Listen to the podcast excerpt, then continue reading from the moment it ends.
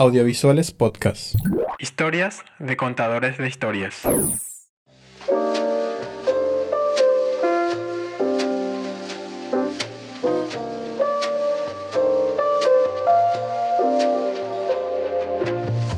Mi nombre es Alex Houston, soy productor ejecutivo de The Lab, una productora audiovisual paraguaya. Trabajo hace desde el 2007 en el sector.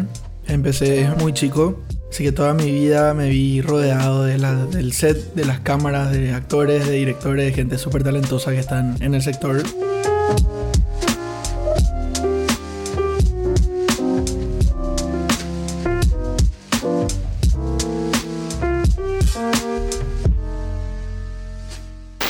A ver, mi primer vínculo se dio de muy chiquito, eh, visitándole a mi papá que trabajaba, él era, él fue consultor mucho tiempo de, de alta producción, era una productora muy grande de los 90. Después pasó a ser gerente general, eh, y bueno, de chiquitito yéndome a visitarle ahí, fue, fue mi primer contacto, digamos, con, con el sector audiovisual. Pero el momento en el que me di cuenta que verdaderamente era algo que me, que me gustaba, que me apasionaba, fue cuando empecé a descubrir verdaderamente lo que estaba ya más de grande en el proceso de producción en sí de, de los contenidos, ¿verdad? Saliendo del colegio, me puse a trabajar con, con el viejo para aprender también un poquito sobre el negocio de la familia, empezando literalmente en recepción, sirviendo café, armando el tereré, eh, limpiando cables, colaborando con los perros. ¿verdad? Y ahí fue aprendiendo un montón porque habían, había un grupo y hay todavía un grupo de excelentes profesionales que trabajan en, en Houston.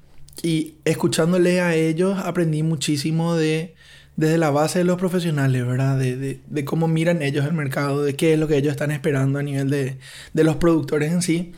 Y complementando eso, obviamente, con la visión de negocio que fui aprendiendo también del viejo y que después fui evolucionando en mis propias eh, visiones de modelo de negocios, de lo que yo pensaba que se podía hacer en Paraguay. Y el momento que puedo decir donde verdaderamente dije, esto es lo mío, increíblemente fue un proyecto en el que me sentí totalmente desafiado por la envergadura. Yo era muy joven, tenía 23 años, estaba manejando un proyecto para un proyecto internacional para Uruguay con celebrities de Argentina que venían a filmar acá y a pesar, digamos, de todo el estrés que, que, que generó un proyecto de ese tipo, dije, qué genial, es tan diferente lo que estoy haciendo que me parece mucho más divertido que estar sentado todos los días 9 a 5 haciendo un trabajo repetitivo y aburrido. Y hay tanta gente involucrada y tanta gente trabajando y haciendo y esto se ve tan bien que, que nada, me da mucha, mucha alegría por dedicarme a esto.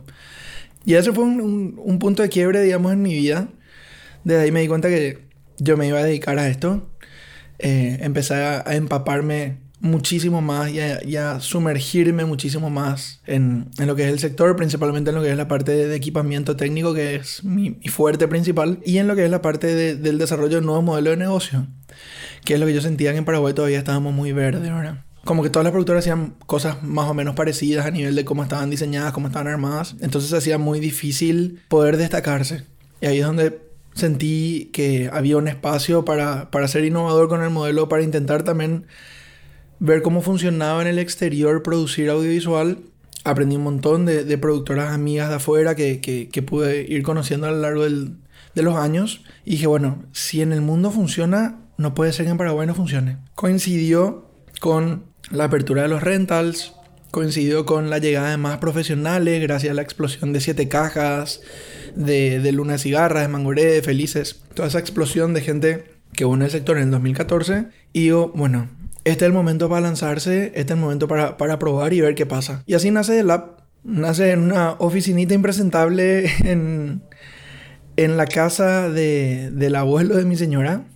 En una oficina muy chiquita. Y básicamente nuestro modelo consiste en ir contratando o armando equipos a medida de lo que el proyecto vaya necesitando. Equipos de profesionales de primer nivel.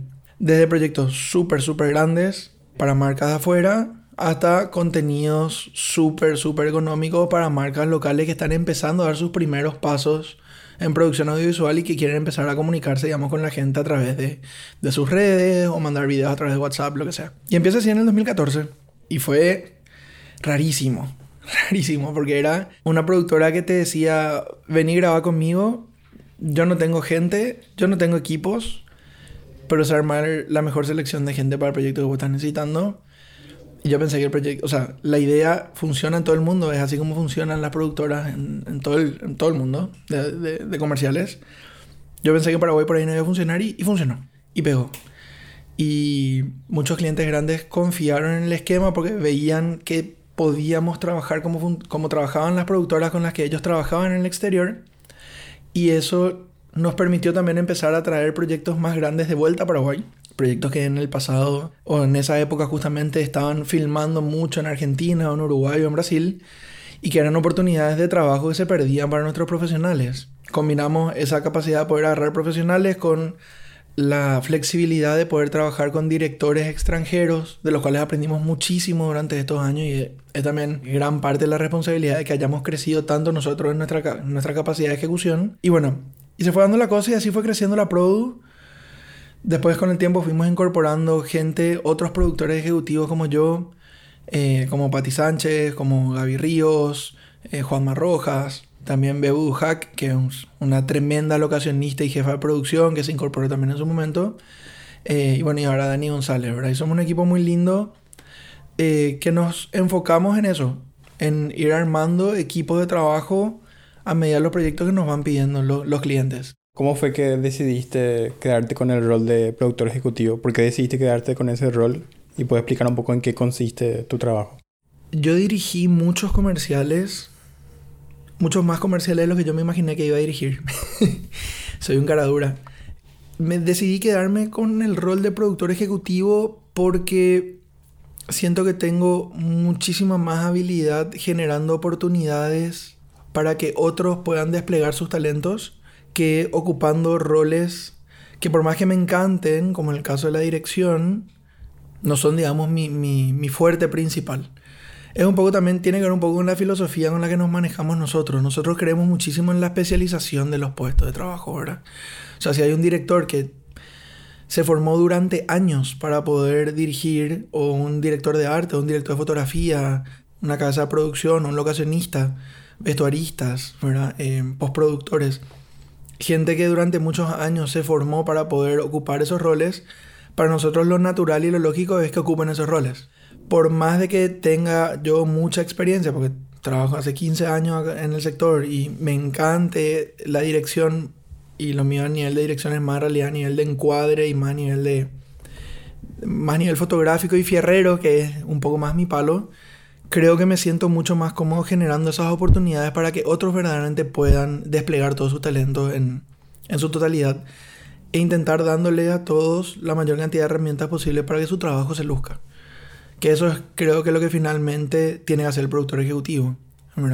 Generar ese grupo de trabajo que va a hacer que la pieza quede lo mejor posible, que la experiencia para todos sea la mejor posible y que la ejecución, digamos, final del material refleje lo que estaba buscando el cliente cuando salió a buscar una productora que pueda materializar la idea de la agencia ahora. Eso es lo que yo hago.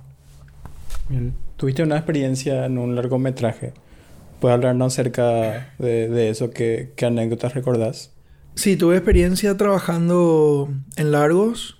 Eh, bueno, específicamente en un largo que fue Felices los que lloran, un proyecto del 2014 justamente eh, con la dirección de Marcelo Torcida. Fue un proyecto muy desafiante, era el primer largo en el que me involucraba, bueno, el primer largo en realidad en el que se involucraba la productora en la que estaba en ese momento. Y fue un rodaje de muchísimos aprendizajes, con un sector que estaba todavía creciendo, que estaba todavía entendiendo cómo funcionaba la dinámica, digamos, de, de, hacer pelis de, de, la envergadura a la que fue Felices. Fueron 69 jornadas de rodaje, un proyecto muy largo, eh, una peli que está cargadísima de anécdotas, digamos, de todo el proceso de, producción que siempre compartimos con todos los, los colegas que estuvieron trabajando ahí. Principalmente saqué de ese proyecto, fue la experiencia laboral en sí, fue que le conocí a la, mujer que después fue mi, mi esposa, ¿verdad? Trabajando ahí no, nos conocimos y, y, bueno, al terminar el proyecto eh, nos pusimos novio y nos terminamos casando después. Así que ese fue probablemente el, mi principal, lo, principal que saqué de, de, de Felices. Pero también por otro lado fue para mí la confirmación de que se podía hacer contenido de, de, de, calidad, o sea, una alta calidad de ejecución, sin necesidad de tener gente eh, in-house dentro de la productora, sino que armar el equipo de trabajo que se necesitaba para ese proyecto en particular. Y si vos ves Felices, es una peli que está técnicamente muy bien ejecutada y lograda. Y, eso me hace muy feliz, ¿verdad? Ahí me di cuenta que toda la parte, bueno, justamente la parte de guion o la parte de, de del producto en sí final muchas veces depende de, de, variables que uno no controla. Lo mismo pasa en publicidad, pero la parte de la ejecución sí tiene que ser buena. Y ese es el trabajo que nosotros como productoras eh, tenemos, ¿verdad? Encargarnos de que la ejecución sea la mejor posible para el guion que nos están trayendo. Y nada, fue un proyecto súper desafiante. Era una locura para ese momento, encima en un año que coincidía con otros rodajes súper grandes. Eh, coincidía con Mangoré, que también tenía sus idas y sus vueltas en el proceso de preproducción. Coincidió con, eh, con, con Luna de Cigarras también. Eh, Luna, eh, Luna Mangoré y Felices, justo se grabaron, creo que en un lapso de seis meses se grabaron los tres proyectos. Se grabaron también otros proyectos más chicos ese año. El 2014 la verdad fue una explosión, digamos, a nivel de, de producción. Y eso obviamente viene eh, a raíz o verdaderamente muy impulsado por el éxito de Siete Cajas. Siempre reconozco que hay un antes y un después de, de la aparición de Siete Cajas en el sector. Bueno, y es importante decirlo porque eh, las cosas para mí se van dando por procesos. Van pasando cosas que van desencadenando otras cosas y eso, bueno, cualquier paso que damos nosotros adelante como sector es un paso que hace que el, que el sector en sí crezca y que nunca sabemos qué puede terminar, eh, en qué puede terminar ese paso que damos. Ya sea eh, atrayendo gente que quiere involucrarse o que quiere empezar a hacer cine, como fue el caso de Siete Cagas, fuera el éxito en sí de la película, o traer equipamiento que de repente está disponible para todos, como es el caso de, del rental que abrimos en Houston en su momento y que también fue un antes un después para muchas productoras que sin necesidad de tener que invertir en equipamiento in-house, de repente tenían acceso a grabar con las mejores cámaras del mundo o con las mejores luces del mundo eh, a precio de alquiler. Entonces también son, son procesos que van democratizando la producción audiovisual de alta calidad. Y eso para mí es súper importante. Cuando todavía no estaba 100% convencido de que iba a quedarme trabajando en este sector, eh, que adoro, Estudié dos años de administración de empresas y al segundo año de, estar, de estar estudiando me di cuenta que no era lo mío, ¿verdad? O sea, no, era, no es que no era lo mío la administración de empresas, sino que la carrera de administración de empresas no, no, me, no me, llenaban, no me, no me daba mucha felicidad. El palo del empresariado en sí es algo que tuve la, la suerte de, de, tener en la familia siempre. Eh, mi papá es empresario, mi mamá fue comerciante en su momento, mis abuelos eran empresarios.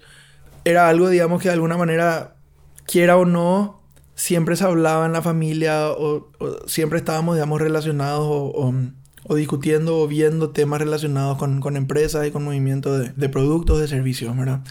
Entonces eso es algo que se te pega, digamos, de alguna manera, o quiera uno no, se, se va pegando, porque es inevitable alguna discusión, discusión no, pero ponerle eh, conversaciones.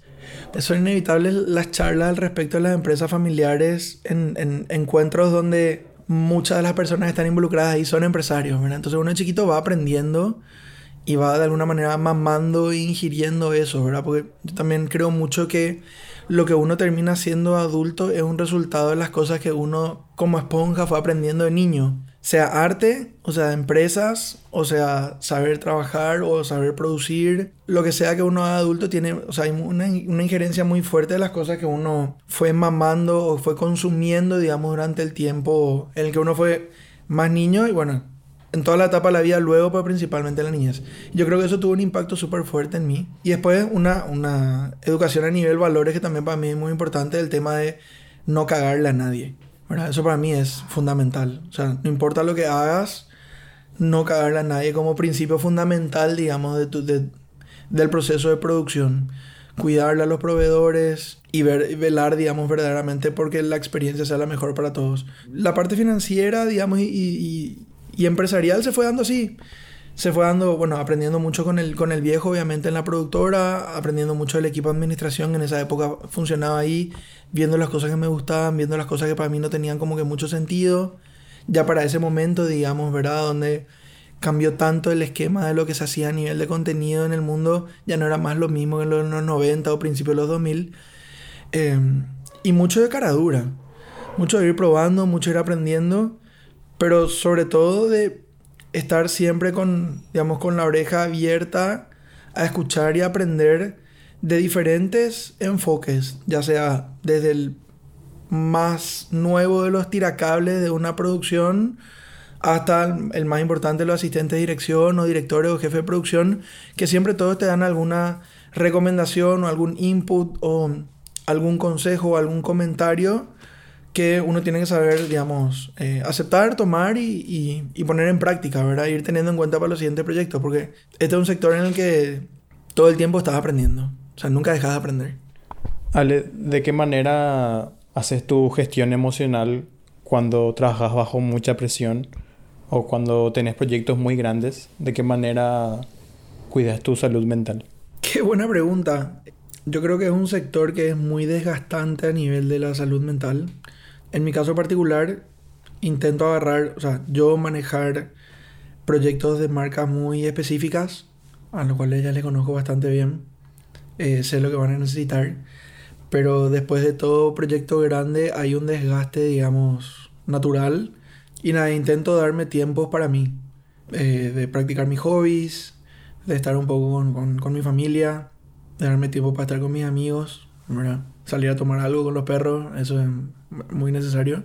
Pero también eh, de hablar mucho con, con, con, la gente que estuvo en el proyecto, porque hay veces que también se generan, digamos, cadenas de estrés que son innecesarias, que nosotros, es, digamos, lo que de alguna manera estamos intentando evitar siempre, ¿verdad? Eh, por cómo armamos los equipos. Intentamos armar equipos que sepan manejar eh, y diluir un poco la presión que a veces cae mucho sobre las cabezas.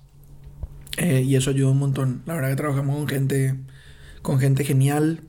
No solo porque son buenos profesionales, son buenas, buenas, buenas personas. Entonces también eso genera como relaciones de amistad que después podemos hablar de cosas personales nuestras, pero también como ya, eh, digamos, anecdóticamente hablamos de los proyectos, de los quilombos, de los estreses que tuvimos durante, durante la realización de los proyectos, ¿verdad? Tengo también otros, digamos, grupos de amigos en los que hablamos también, de, digamos, a nivel de salud mental, pero más desde un lado empresarial, ¿verdad? O sea, de, poder compartir los problemas que estamos teniendo, que son amigos de diferentes sectores. Entonces está bueno también porque escuchan tus problemas y se dan cuenta de que son medio los mismos problemas los que vos tenés. Eh, y eso también sirve como una especie de grupo de apoyo, que eso es súper, súper sano para nosotros. Eh, y nada, principalmente intento darme, darme mi tiempo, estar tranquilo. Y creo que la, la mejor manera de evitar el estrés para este, o de, evitar al máximo el estrés en este tipo de, de, empresas, es agarrar solamente verdaderamente los proyectos que vos sentís que vas a poder ejecutar de la forma en la que vos querés ejecutar. Y ahí es donde somos nosotros un poco quisquillosos, digamos, con relación al tema del presupuesto y los tiempos de entrega, ¿verdad? Intentamos defender el, el, el estandarte de que se ejecuten bien los proyectos y eso muchas veces nos deja fuera de, de muchísimos proyectos que son hermosos y que re quisiéramos hacer, pero preferimos digamos, estar tranquilos con nosotros mismos de que vamos a poder hacer algo bueno a hacer una cantidad grande de, de cosas. Y cuando tenés que gestionar un grupo grande de personas, ¿de qué manera lo gestionar para generar un buen ambiente de trabajo? Este sector en el que trabajamos es muy vertical, medio militar y luego, ¿verdad? Entonces es difícil generar, a mí, a mí me gustan eh, me gusta diluir, digamos, de alguna manera la carga de la responsabilidad y armar como que varios liderazgos, ¿verdad? Entonces, si bien yo soy el dueño de la empresa, intento empoderar, digamos, otros liderazgos fuertes dentro del, de acá de la Produ, como para que también a su vez ellos empoderen otros liderazgos dentro del crew y cada uno vaya siendo como pequeños líderes o verdaderamente jefes de sus propias áreas. Entonces, eh, cada uno se encarga de una parte en particular y no del conjunto de toda, de, toda la producción, que eso sí, hay muy pocas personas que nos, encargamos de eso acá dentro de la productora. Eso ayuda mucho a, diluir el estrés, eh, por un lado, pero además por otro lado a, em, a entender también la dinámica de cada persona dentro de su propia área, digamos, ¿verdad? Entonces si, no si estoy trabajando en un director de fotografía, me pongo el chip de que ahora voy a hablar con el director de fotografía, entender cuáles son, son sus necesidades, qué es lo que está necesitando, qué es lo que, que necesita para verdaderamente hacer que, que, que, funcione lo que el proyecto estamos haciendo. Si voy a hablar con el director de arte, también tengo que entender qué es lo que él está necesitando o esa persona está, está necesitando. Eh, e intentar bajar siempre la trinchera también, que eso es demasiado necesario, ¿verdad? Eh, si estás demasiado despegado de lo que está pasando, es muy difícil de que puedas verdaderamente tener medida la temperatura, digamos, de, de tu crew. Y nada, un poquito de eso, ¿verdad? Eh, intentar distribuir y generar estos liderazgos horizontales, le llaman ahora, ¿verdad? Eh, y hay un montón de términos así súper coach new era que generan, ¿verdad? Y que hablan de este tema de los liderazgos. A mí me parece que tienen que ser liderazgos naturales. Obviamente, la última palabra siempre termina teniendo el encargado del proyecto, pero los proyectos que, que agarramos nosotros tienen demasiadas áreas. Entonces es imposible que vos sepas todo de todas las áreas. Y ahí es fundamental reposar sobre un equipo de cabeza que, que sean las mejores. Bueno, y así es como intentamos eh, li- lidiar con eso, ¿verdad? ¿Realmente tenés algunas influencias? Gente que haga audiovisual afuera o adentro a quienes sigas y de- en quienes te inspires. Hija, muchísimas, muchísimas. En el mercado local, te voy a hablar primero, bueno, de la, gener- de la generación de la generación de los noventas. Hay mucha gente a la que quiero, a la que quiero mucho y, quiero mucho por diferentes cosas. Bueno, a mi viejo, evidentemente, fue mi mentor en, en- en mi arranque en esto. Eh, tenemos una relación muy particular nosotros que, que a mí me hace muy, muy feliz. O sea, fuera la relación padre-hijo, la relación eh, laboral y de amistad que tenemos es, es fantástica. Eh, para mí es un tremendo productor ejecutivo, que es un rol que muchos años pasó muy desapercibido acá, como la gente se enfocaba mucho en el, en el director o en el director de fotografía o en los actores, qué sé yo, pero muchas veces no ve el trabajo que hace el productor ejecutivo para que los proyectos se hagan realidad. Eh, otro que me inspira mucho acá es Richard Careaga. Richard me parece un, un, un amigo genial y un competidor con el que me gusta perder. Si voy a perder, me gusta perder con Richard.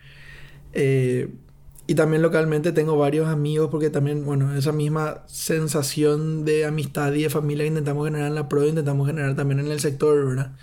Entonces soy muy amigo de Pietro, de Scapini, de, de Gus Vera, eh, de Rorro Salomón, de, de Chiney, de la aldea, ¿verdad? De- de- de varios productores que entre todos, digamos, nos motivamos a intentar trabajar cada vez mejor. Eh, bueno, Juan Gaitana, obviamente una admiración por el trabajo que hicieron en, en- en Siete Cajas, que en realidad es, es la, primera, la primera cúspide en realidad de todo el trabajo anterior que hicieron ellos, porque Siete Cajas no es un éxito que nació de la noche a la mañana, sino es el resultado de un trabajo tesonero que hicieron durante muchísimos años. Y también encuentro mucha inspiración en, en muchos de los profesionales locales que trabajan con nosotros, que son tremendos. Y no te quiero decir un nombre porque son muchos, ¿verdad? A nivel internacional, bueno, mi foco es más public que cine. Y hay muchas productoras que están haciendo cosas increíbles afuera, verdaderamente. Y que, y que, y que vos ves y decís, wow, qué ganas de poder hacer este tipo de cosas. Y es la que sacas muchísima, muchísima información. O sea, hay productoras como Landia, como Revolución en Argentina, eh, Canadá en Estados Unidos, que son productoras que hacen cosas que decís, wow, esto es impresionante. Y después a nivel local, algo que a mí me motiva muchísimo es eh, armar, o sea, la familia que armamos nosotros en la Produ es de gente con, una perso- con personalidades muy fuertes, ¿verdad? Y súper distintas unas de otras. Es gente que rinde muchísimo y que te obliga todo el tiempo también a vos estar al, con tu juego A, digamos, ¿verdad? El sentido que tenés que estar todo el tiempo al palo para poder verdaderamente eh, seguirles, motivándoles a ellos. Entonces, como una retroalimentación de motivaciones todo el tiempo, ¿verdad? O sea, hay gente como Juan Marroja, como Patti Sánchez, Gaby Ríos, ¿verdad? Todo el, todo el team que está trabajando hoy eh, con nosotros, Dani, Loren, administración. Todo el equipo se motiva entre sí porque todos queremos trabajar cada vez mejor, ¿verdad? Y eso creo que es lo que nos, nos da combustible todo el tiempo para, para seguir haciendo cosas buenas, ¿verdad? Y eso, y eso es, te mueve muchísimo en la estantería. Y después a nivel artístico en general, yo creo que uno termina produciendo el arte que consume. Entonces soy mucho de visitar museos. Lo mío es muchísimo, va muchísimo más por, por lo pictórico. Me encantan los cuadros, me encanta el arte en general, la música. Escucho menos música de lo que me gustaría, eh, pero intento escuchar como un, variados estilos como para tener un poco una idea de diferentes eh, backgrounds. Eh, y sí, cada vez que visito una ciudad intento irme sí o sí un museo porque todo lo que te entra a través de los ojos a nivel de la composición, a nivel de los colores, las texturas, el uso de la luz, impacta muchísimo en el resultado después de lo que terminas haciendo, ¿verdad? Y de lo que terminas proponiendo y de la idea que vas teniendo, porque creo que incluso desde un rol de producción ejecutiva, que parecería que nosotros solamente pintamos en el Excel, ¿verdad? Uno puede ser un productor creativo en el sentido de constantemente traer referencias, traer ideas, proponer cosas, eh, e incluso ser creativo en el modelo de cómo diseñamos a nivel número las cosas para que funcione para todos, ¿verdad? Eso implica mucha creatividad también. Entonces, nada, me parece que todo eso va nutriendo y va haciendo, va, construyendo tu, tu, personalidad, ¿verdad? Eh, y cómo querés ir trabajando y las cosas que querés ir haciendo. Y después, sobre todo, mucha libertad a la hora de crear. O sea, por ahí las, que, las cosas que para mí son referencia, para otros no son. Eh, y poder respetar y entender también su espacio, ir aprendiendo lo bueno de lo que, de lo que esa, de las referencias que tenga esa persona, lo que a mí me parece que es bueno la referencia que esa otra persona tenga ahora. Eh, y bueno, y obviamente en cine lo único que hablar. Me parece que es, creo que al final al cabo, hacia donde todos tarde o temprano queremos ir apuntando, a nivel audiovisual es, claramente la máxima expresión artística no solamente el cine como largometraje, sino el cine en sus diferentes presentaciones, digamos, como básicamente como carta de apertura de diálogo para hablar de temas que son necesarios, de temas que son urgentes, que se traten, que pueden estar o no exhibidos en una sala, o en un teléfono, o en una tablet, o en una instalación en un museo. Pero esa experiencia audiovisual para mí es súper rica. Y bueno, y me alegra un montón que ahora con la apertura del instituto se empiezan a generar esas nuevas ventanas que empiecen a mostrar un poco cómo pensamos nosotros como sociedad desde el audiovisual. ¿Qué tenés en cuenta a la hora de contratar un nuevo profesional para trabajar con tu productora? Es una pregunta que me hacen mucho. Lo primero es que venga recomendado por alguien que yo ya siento que es referencia de que es una buena recomendación. Eh, nosotros trabajamos con muchas cabezas de equipo en, en, varios proyectos, ¿verdad? Eh, o sea, tenemos una lista larga de profesionales con los que ya trabajamos y normalmente lo que intentamos hacer es que la cabeza de equipo elija el equipo con el que quiera trabajar y con el que se sienta cómodo trabajando. Sea en fotografía, en arte, en vestuario, maquillaje, en postproducción, en dirección, lo que sea. Y normalmente esa es la gente que va, o sea, esas cabezas son las que van eligiendo las personas que van trabajando a través de bajo suyo, ¿verdad? vamos probando gente, cabezas de equipo principalmente en, en, diferentes proyectos nuevos y vamos generando nuevas, eh, como que oportunidades o pequeños espacios, nuevas manos de obra, nuevas especializaciones, ¿verdad? De, nos llegan muchísimos currículums, muchísimos currículums. Lastimosamente nosotros no, no contratamos eh, gente fija, ¿verdad? Para roles como postproducción o como eh, los roles más operativos de los rodajes, somos, contratamos solamente productores ejecutivos. Y ahí lo que buscamos es algo que no te puedo describir así con palabras, ¿verdad? Es, una, es un mix de sentarme a hablar contigo, sentir la onda o las la, vibras, digamos, que me transmitís cuando, cuando estoy, ver qué tan despierto eh, sos, digamos, a nivel... O sea, te das cuenta en una charla cuando voy a estar hablando con una persona que es despierta, ¿verdad? Eh, y obviamente la capacidad que tiene de, pensar, de analizar, de ser, de ser creativo, de ser productivo, de, funcionar, etc. Pero principalmente de ser proactivo, ¿verdad? De proponer, de, llevar el carro juntos, porque toda la gente que entra o que trabaja con nosotros tira el carro todo en la misma dirección. Que eso es lo que intentamos, sí es lo que intentamos evitar al contratar. Gente problemática, gente que genera más problemas que soluciones eh, y gente que no esté dispuesta a trabajar en equipo y que piensa que es una estrella. Eso a nosotros no nos sirve. Puede ser que te contratemos eventualmente para algún proyecto porque nos pidan, pero no va a generar una relación de largo plazo con nosotros así, ¿verdad? ¿Cuál crees que fue el principal desafío, los principales desafíos que tuviste y de qué manera pudieron superarlos? Creo que el, el principal desafío era, eh, bueno, al comienzo fue instalar el modelo una productora que no tenga equipo ni gente. Eso era rarísimo. Cuando hicimos nosotros, eso no existía. O sea, las productoras nos vendíamos por qué personas estaban contratadas adentro o qué equipamiento vos tenías. Y de repente venía un tarado a decirte, Vos podés tener el profesional que vos quieras y el equipamiento que vos quieras, ¿verdad? Es más caro. Pero se ejecuta de otra forma y, y eso y, a dar muchísimos mejores resultados, ¿verdad? Eso por suerte aprendió rápido. Porque básicamente lo que le estábamos diciendo era, funciona en el mundo, va a funcionar ni acá, ¿verdad? Ese fue como el primer gran desafío. El segundo desafío fue el manejo de... O sea, el manejo de, de, de, de, por suerte la catarata de laburo que vino después. Que también fue un desafío. O sea, cuando te va bien también es un desafío. Tuvimos también un periodo donde tuvimos menos laburo, ¿verdad? Porque también un poco la cantidad de laburo que tenemos nosotros está un poco relacionado a, a los presupuestos que están disponibles en las marcas, ¿verdad? Para lo que hacemos public, funciona así. Entonces, bueno, son, son como que desafíos que van, van apareciendo, digamos, en, en, en la ola que uno está navegando, que está surfeando en este océano de la public. Y obviamente el desafío más grande fue, fue la pandemia, ¿verdad?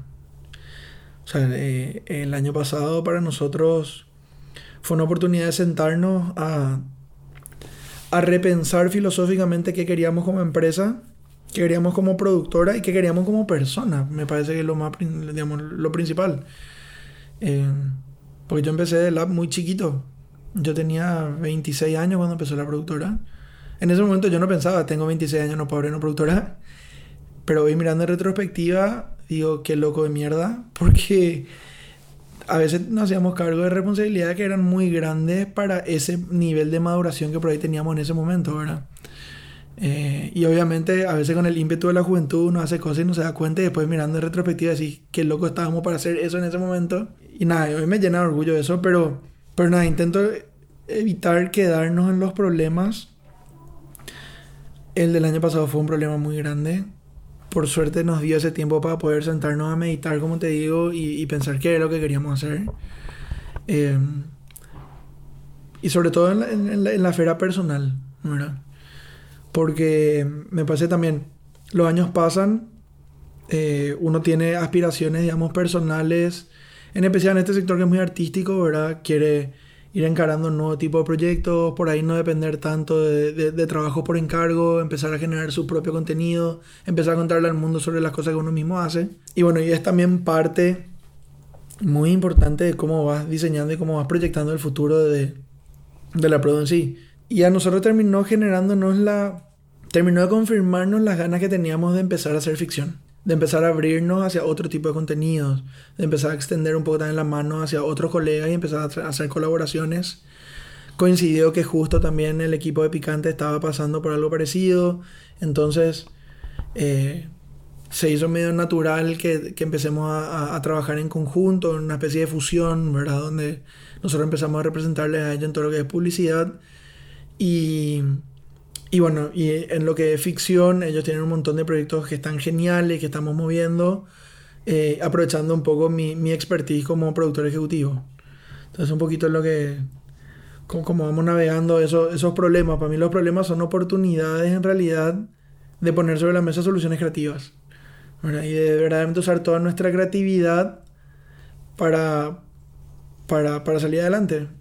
No me gusta tanto la palabra reinventarnos. Me gusta más la palabra reanalizarnos.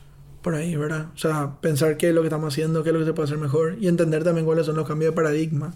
Viajar mucho al exterior, como por suerte yo tengo la posibilidad, te muestra un poco lo que se está viniendo afuera y que tarde o temprano llega a Paraguay. Por más retrasado que estemos en algunas cosas, tarde o temprano se llega, ¿verdad? Bueno, desde el 2016, dos años después que, que arrancó la Pro, que um, la intención, o sea, nosotros ya nos dimos cuenta que el mercado local va a quedar chico. Eh, es impresionante la cantidad de pibes nuevos que están saliendo, eh, que son tremendamente talentosos y que van a ir abriendo sus propias productoras y que van a ir encontrando maneras súper creativas de narrar y que van a ir encontrando modelos mucho más baratos de lo que por ahí nosotros podemos ofrecer ahora para generar contenido de calidad. Entonces nosotros dijimos, bueno, eh, tenemos que empezar a ir abriendo las puertas del exterior. Y del 2016 empezamos a mover eso, empezamos a mover mucho eh, salir afuera. O sea, que la gente venga a grabar a Paraguay, que el, mercado del mundo venga a grabar a Paraguay. En su momento nos enfocamos obviamente primero en Publi, que era, fue siempre nuestro palo, y a raíz de, de empezar a enfocarnos en, en, en, en, salir afuera y en que la gente venga afuera a grabar acá, conseguimos un montón de proyectos que por suerte pudimos producir desde acá para Argentina, eh, desde acá para Bolivia, para Chile, para Centroamérica, que eso obviamente generó muchísimo trabajo, pero digamos como que para nosotros el, el, proyecto que queda grande, que queda pendiente por realizar es el próximo siguiente gran proyecto internacional, ¿verdad? El mercado local es un mercado que, que, fue creciendo hasta hace un par de años, que creció a paso agigantado entre el 2012 y el 2017 y después se estancó. Y se estancó el monto de inversión, pero aumentó la cantidad de pedidos en cada proyecto, bajó el, presupuesto promedio y aumentó también la cantidad de proveedores buenos. ¿Verdad? De, como te digo, de, de, de chicos que agarran una cámara y empiezan a generar contenido buenísimo y que de la noche a la mañana son competencia eh, para uno que una productora un poco más establecida. Y todos en algún momento fuimos ese chico con esa cámara que entró a, romper o a, a, ser disruptivo en el, en el, mercado. Entonces a mí, yo celebro muchísimo que haya eso. Yo no, de ninguna manera me parece que es un problema, al contrario. Eh, me alegra que hayan ojos nuevos y que eventualmente incluso podamos colaborar con muchos de esos chicos en ir generando en subir su nivel de producción para que se acabe mejor y se vea cada mejor su laburo, pero también nosotros aprender de ellos en cómo las nuevas generaciones, pues yo me siento joven, tengo 33, soy un pendejo, pero hay pibes de 20, 22, 23 que van encontrando un nuevo lenguaje a través de TikTok, a través de las redes, a través de, de los videoclips, eh, que generan un lenguaje nuevo que también nosotros tenemos la obligación de ir aprendiendo, ¿verdad? Entonces, son como esos desafíos, digamos, que nos, que nos van yendo para adelante. Para mí, en lo que es publi. Y en lo que es cine, es un mundo entero para descubrir todavía para mí. Creo que hay muchísimo potencial en Paraguay para poder producir desde acá. No solamente historias que sean nuestras, que eso también es, es fundamental, sino también historias que sean del mundo, pero que se puedan contar acá. Y que sean oportunidades para nosotros de poder generar el laburo a un montón de profesionales locales que son buenísimos y que tienen toda la posibilidad de salir afuera y empezar a, por ahí empezando en proyectos desde acá para afuera, ir generando los contactos que eventualmente les permitan trabajar en proyectos afuera, ¿verdad? Y empezar a globalizar un poco también la, el esquema de los profesionales locales, ¿verdad? Eh, instalarnos un poquito, inyectarnos un poquito en el mundo que, que, a veces parece que estamos tan aislados, ¿verdad? Tan, tan recluidos, tan, tan lejos de, de donde están pasando las cosas a nivel del mundo, con sus pros y sus contras como que siento que guardamos una identidad muy nuestra, que estamos empezando a explorar fuerte en audiovisual, que estamos empezando a vernos en pantalla, eso también a veces asusta un poco, ¿verdad? Porque te obliga a interpelarnos para ver cómo llegamos a hacer eso, podemos ser eso, podemos ser mejores que eso, que eso me parece que es genial, pero también me parece que creo que en el fondo todos también queremos poder proyectarnos hacia el exterior, ¿verdad? Y ser ciudadanos del mundo. Entonces es como que esa esa lucha interna, ¿verdad? De qué tanto conservamos lo nuestro, qué tanto somos globales. Ahora en Madrid que estuvimos en un, en un evento justamente de, de, Platino Industria, que es un, una serie de charlas, conferencias, reuniones de la industria audiovisual iberoamericana, eh, se estaba insistiendo muchísimo en el, en el concepto del global, ¿verdad? Que son eh, proyectos locales que funcionan o están pensados para el público local, pero que tienen un éxito global. Porque son historias tan de, tu aldea, digamos, tan, tan propias, tan nuestras, que terminan siendo universales, ¿verdad? Eh, y que contadas de una manera, contadas, bien contadas, bien ejecutadas, terminan siendo eh, proyectos con éxito, con éxito a nivel mundial, ¿verdad? El caso de Parasite, por ejemplo, me parece un caso de lo, de lo por hablar de lo más reciente, ¿verdad? O siguiendo con, con el esquema de, coreano de Squid Game, ¿verdad? Todo este éxito que vos vas viendo de, de espacios audiovisuales que son alternativos al tradicional de Estados Unidos, es porque ahora, incluso con la plataforma, tenemos acceso a, a la vida de otras culturas. Y es una oportunidad excelente para que otras culturas aprendan sobre la vida en Paraguay. Hablando sobre los nuevos profesionales, teniendo en cuenta tu experiencia, ¿qué vos recomendás o qué consejos das a los nuevos, a los nuevos o a los futuros audiovisualistas de Paraguay? Mucha humildad, pero con hambre y con ganas. y mucha paciencia, sin prisa, pero sin pausa. Humildad con hambre y con ganas porque vas a empezar a, recorrer una, una carrera que es larga y que no va a pasar de la noche a la mañana que vos estés manejando tu propio equipo en general, ¿verdad? Vas a empezar probablemente desde abajo como empezamos la mayoría o casi todos y disfrutar ese camino, ese, ese trayecto, esa escalera que va a ir subiendo a poco con humildad para aprender de gente que tiene mucha más experiencia que vos pero con ganas, o sea, humilde sin ser sumiso en el sentido, digamos, de quedarte pasivo, sino humilde en el sentido de, de, de, ser una esponja que quiera aprender lo máximo posible de gente con más experiencia, eh, con hambre, con ganas de, aprender, de crecer, de salir adelante. Eso me parece fundamental. O sea, la gente que va a tener éxito es la gente que, que, que, va a salir con ganas de comerse el mundo. Eso es en audiovisual y es en corporaciones y en gastronomía. En cualquier parte pasa lo mismo. Y después tener, entender de que es un proceso, ¿verdad? Es una carrera. No es la carrera, encima nosotros tenemos la bendición de que no es la carrera que era antes. O sea, hace unos años tuvimos la suerte de tenerle al Chango Monti acá en la productora cenando con nosotros. Eh, probablemente de los directores de fotografía más conocidos de la historia del cine argentino. Y él nos decía, yo trabajé en una productora ocho años hasta que a mí me permitieron tocar la cámara. Ni siquiera operar, tocar la cámara. Eh, y hoy vos pensás, ok, me voy a dedicar 8 años a limpiar cable, a limpiar lente, a limpiar no sé qué historia. Y probablemente no. Pero antes se construían las carreras así. Vos tenías que esperar a que, no sé, el foquista se convierta en director de fotografía y el foquista tenía que esperar el director de fotografía se muera para más o menos poder llegar a ese rol. Hoy por hoy, como está todo mucho más democratizado y eso es una bendición, se llega mucho más rápido al rol de toma de decisión pero eso no quiere decir que la persona que llega a ese puesto tiene la experiencia suficiente para ocupar ese puesto. Y hay que ir construyendo esa experiencia a poco y con mucha paciencia. Y después sobre todo ser un poquito cara dura. Eh, hay cosas que nosotros nos lanzábamos a hacer sin saber y íbamos aprendiendo en el camino. La mayoría de las veces salió bien porque la intención era que salga bien. Y no solo la intención era que salga bien, sino que le poníamos pienso. Eh, cuidar muchísimo los detalles es también súper importante. O sea, si estás empezando a trabajar, llega temprano. Sé el más proactivo en el set. Eh, ponete a disposición siempre para colaborar con tus compañeros, en especial con tu jefe de área, con quien sea que estés trabajando. Por ejemplo, si vas a empezar en asistencia de producción, sé el que más se mueve, está con vocación de servicio, ¿verdad?